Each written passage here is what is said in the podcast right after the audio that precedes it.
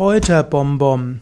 Kräuterbonbon ist eine Süßigkeit, bei der Pflanzenfrischsaft in den Zucker hineingegeben wird.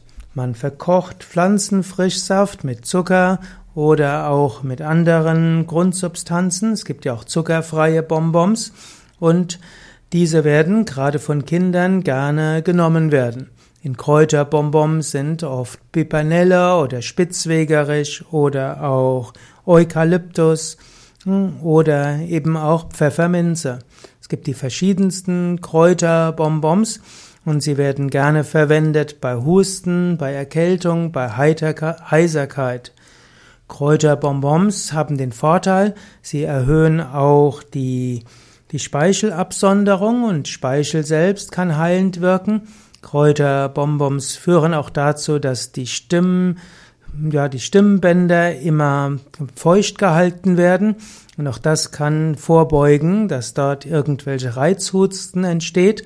Kräuterbonbons können auch einen Film über die Stimmbänder geben und auch das hilft gegen Heiserkeit und gegen Husten.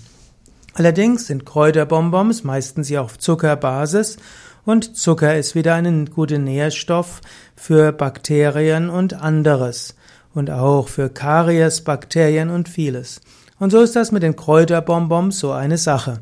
Bonbons sind nicht gut für die Zähne, man hat über einen längeren Zeitraum Zucker im Mundraum, das stört die Mundflora und das begünstigt wiederum Karies.